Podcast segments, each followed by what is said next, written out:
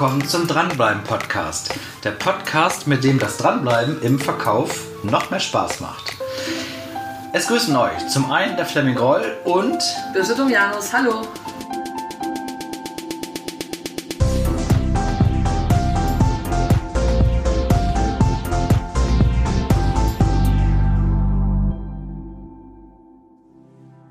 Hallo Birte. So, Fleming, ich habe überlegt. Birte hat überlegt. Ja, wir sitzen hier zusammen, weil ich eine Frage habe. Ja. Ähm, ich möchte wissen, du als erfahrener Verkäufer, ähm, hast du als Verkäufer oder haben wir als Verkäufer überhaupt eine Chance, Einfluss zu nehmen darauf, dass der Kunde eine Kaufentscheidung letztendlich trifft? Auf alle Fälle. Ich meine nicht nur, du sagst auf alle Fälle, ich meine nicht nur das Angebot, das ich unterbreite, sondern welche anderen Möglichkeiten habe ich Einfluss zu nehmen auf den Kunden? Also weiche Faktoren, Soft Skills, Ja, genau. die der Verkäufer beeinflussen kann. Ja, so Ein- klingt das schlau. So klingt das schlau.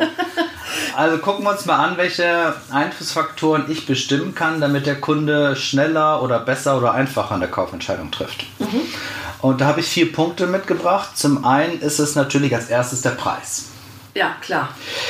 Der Kunde muss das Produkt oder die Dienstleistung, die ich habe, muss er schon bezahlen können. Ja, ich hätte auch gerne einen Bugatti oder keine Ahnung was für, für tolle Autos, aber wenn es einfach überhaupt gar nicht in mein Budget passt, hilft mir das nicht, dass ich das toll finde, dass es da einen Bu- Bugatti gibt. Der Preis beeinflusst natürlich auch, dass der Kunde ganz gerne einen Verhandlungserfolg hat. Also, dass er im Verhandeln, so, so entstehen ja Preisverhandlungen, dass er einen äh, Verhandlungserfolg hat, kann er diesen Erfolg generieren oder nicht. Und wenn er den Erfolg generieren kann, beeinflusst das natürlich auch seine Entscheidung, weil er sagt, okay, ich habe da am Preis verhandelt und den Erfolg habe ich dadurch, dass ich dann äh, meine Entscheidung beeinflussen kann. Also dem Käufer das Gefühl zu geben oder ihnen auch tatsächlich den Raum zu geben, ähm, ein bisschen Einfluss auf die, auf die Preisgestaltung zu nehmen. Ob ich das auf der Schiene des Preises mache oder auf der Schiene des, der Leistung, muss erstmal dahingestellt sein. Zumindest möchte jeder, ja, der verhandelt, möchte natürlich Erfolge generieren. Das stimmt, ja. Du kennst es vielleicht aus deinem eigenen äh, privaten Bereich oder aus deinem Business auch. Jedes Angebot sofort so anzunehmen, wie der Verkäufer das gerne will, tun wir uns auch schwer. Das finden wir schon toll, wenn wir auch dort Erfolge generieren. Ja. Und das ist auf der Preisschiene oder Leistung halt, aber zumindest in der Kategorie Preis. Das bedeutet, wenn ich jetzt mit dir im, im Preisgespräch bin, in der Preisverhandlung, ähm, dieser Preis für dich an und für sich aber erstmal ein Fixpreis ist und nicht verhandelbar ist, ja, diese Summe. Ich spreche jetzt rein von der Summe, die nachher auf dem Papier steht.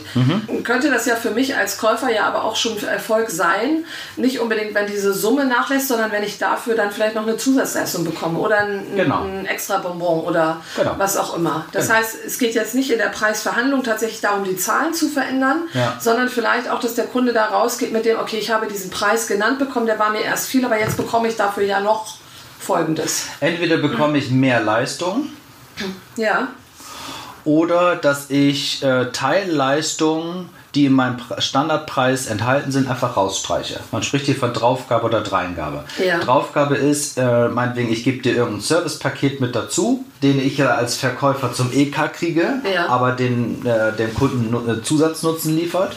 Oder eine Dreingabe ist, dass ich sage, in diesem Paket sind die und die und die, die Leistungen mit drin und bei einer Leistung streiche ich den Preis raus. Weiß ich was, Transportkosten okay. oder, klar. oder Versicherung oder so etwas. Ja, ne? ja. Und wichtig bei den Preisverhandlungen ist auch das Gesetz der Reziprozität, also die sogenannte Dankesschuld. Also wichtig ist, hat der Verkäufer am Vorwege auch schon Mehrwerte abgeliefert, dann fühlt sich der Kunde verpflichtet, auch bei ihm zu bleiben. Wettbewerbsvergleich nimmt ab und die Preissensibilität des Kunden nimmt auch ab. Also das stimmt. Ich habe das Gefühl, der hat mir schon gegeben und der ist so richtig weit, hat er sich aus dem Fenster gelehnt und jetzt kann ich eigentlich nicht abdrehen und gehen. Ne? Du weißt ja, da haben wir schon äh, die letzten Tage drüber gesprochen, wir haben ja gerade das Haus gekauft Ja. und wollen da diese Gaube im Badezimmer ausbauen. Und der Zimmerer, der die Gaube baut, der war schon so häufig da und hat uns schon so intensiv beraten und ähm, hat noch nichts dafür bekommen, dass ich mich quasi innerlich verpflichtet fühle, bei dem dann auch die Gaube bauen zu lassen. Und dass ich mich schwer tue, zu sagen, ich hole mir da jetzt ein zweites Angebot, weil er sich quasi emotional an uns gebunden hat. Der war da und hat das ausgemessen, hat uns beraten und haben uns mit dem Statiker getroffen und hat die Tipps gegeben und hatte gesagt, achtet hier drauf und ihr müsst daran, daran noch denken. Das äh, meine ich damit, das Gesetz der Reziprozität, dass das den Wettbewerbsvergleich reduziert. Weil ich gehe jetzt nicht zum anderen Gaubenbauer hin und sage, mach mir mal ein Konkurrenzangebot.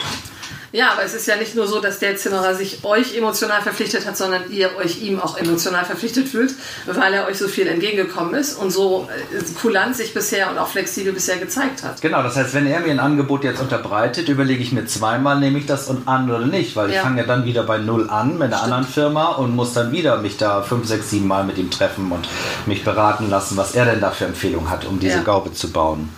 Ja.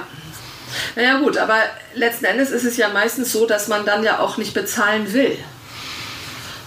Das heißt, den hohen Preis nicht bezahlen. Also wenn, ja, du willst ja nicht wirklich ähm, all das bezahlen, was da jetzt geliefert wurde im Grunde. Also verstehst du, was ich meine? Okay, also sprechen wir über den Einwand, wenn der Kunde sagt, das ist aber teuer.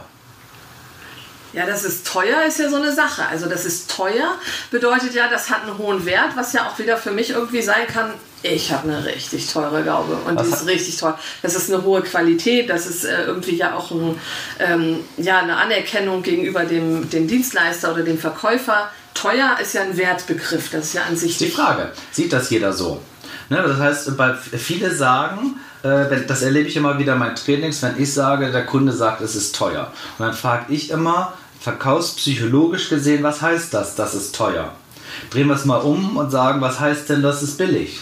Billig steht ja dafür, dass es keine Qualität ist. Ja, billig ist ein Zelt auf dem Dach statt Gaube. Genau. Ja, Also, Oder, oder gar, keine, gar keine Gaube. Ja, dann, genau. ist es, dann ist es billig.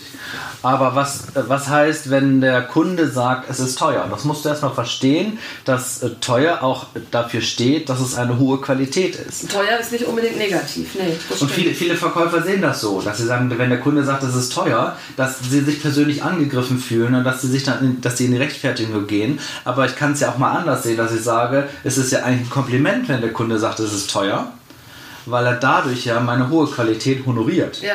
Und das wäre ja auch schon eine Antwort in der Einwandbehandlung zu sagen, oh vielen Dank, dass Sie mir gerade bestätigen, dass ich so eine tolle 1A-Qualität habe. Ja, ja, Ja, stimmt. weil wenn du jetzt irgendwie mal äh, einen Porsche-Fahrer fragst, äh, meinst du, dein Porsche ist teuer? Dann sagt er, nee, ist es nicht, weil ich hier da den super, weiß ich was, Boxermotor dafür bekomme und das super Fahrwerk und äh, sonst was alles.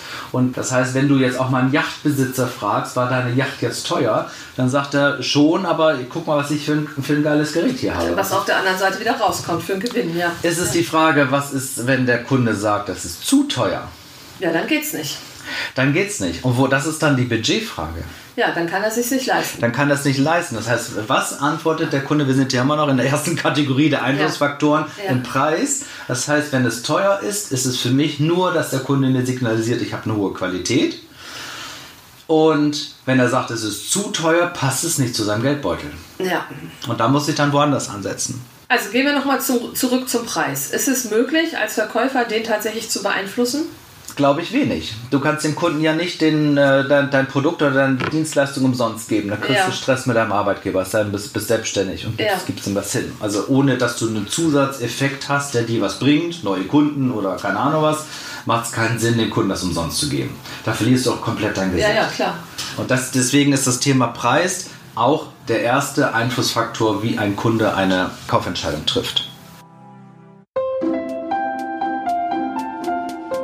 Erst einmal möchte ich ein herzliches Dankeschön sagen, dass du dir diesen Podcast angehört hast. Und als Verkäufer und als künftiger Dranbleiber empfehle ich natürlich, diese Serie zu abonnieren. Weil nur wenn du regelmäßigen Content bekommst, dich im Verkauf weiterbildest und auch neue Informationen bekommst, um besser zu werden, wirst du zum klassischen Dranbleiber.